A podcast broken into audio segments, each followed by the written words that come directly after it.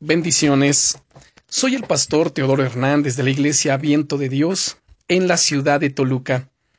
El devocional del día es El amor de Dios es constante. ¿Te consideras una persona constante? Yo depende un poco de lo que estemos hablando.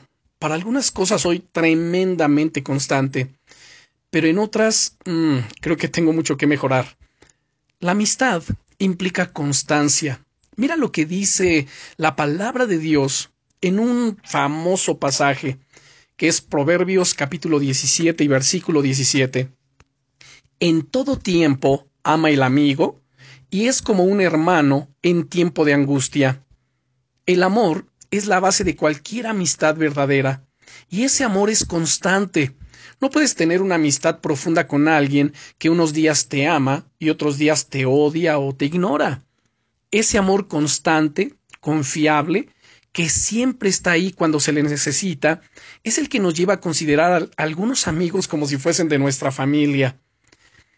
Analiza este pasaje conmigo para ver cómo influye en tu relación de amistad con Dios. Este que leímos de Proverbios, capítulo 17, verso 17, de que en todo tiempo ama el amigo y es como un hermano en tiempo de angustia.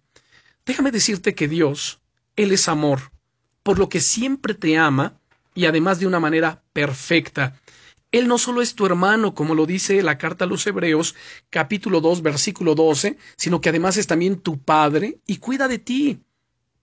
Además, Él está siempre contigo en los buenos momentos y en los malos, hasta el fin del mundo, como leemos en el Evangelio de Mateo, capítulo 28 y versículo 20, donde nos dice, enseñándoles que guarden todas las cosas que les he mandado, y aquí que yo estoy con vosotros todos los días y hasta el fin del mundo. Dios es un amigo confiable, y su amor es constante, no cambia, no hay sombra de variación. Estés en la situación en la que estés, agárrate a Él, Él es tu amigo y desea lo mejor para ti. Así que descansa en su presencia y también en las promesas de su palabra. Oremos.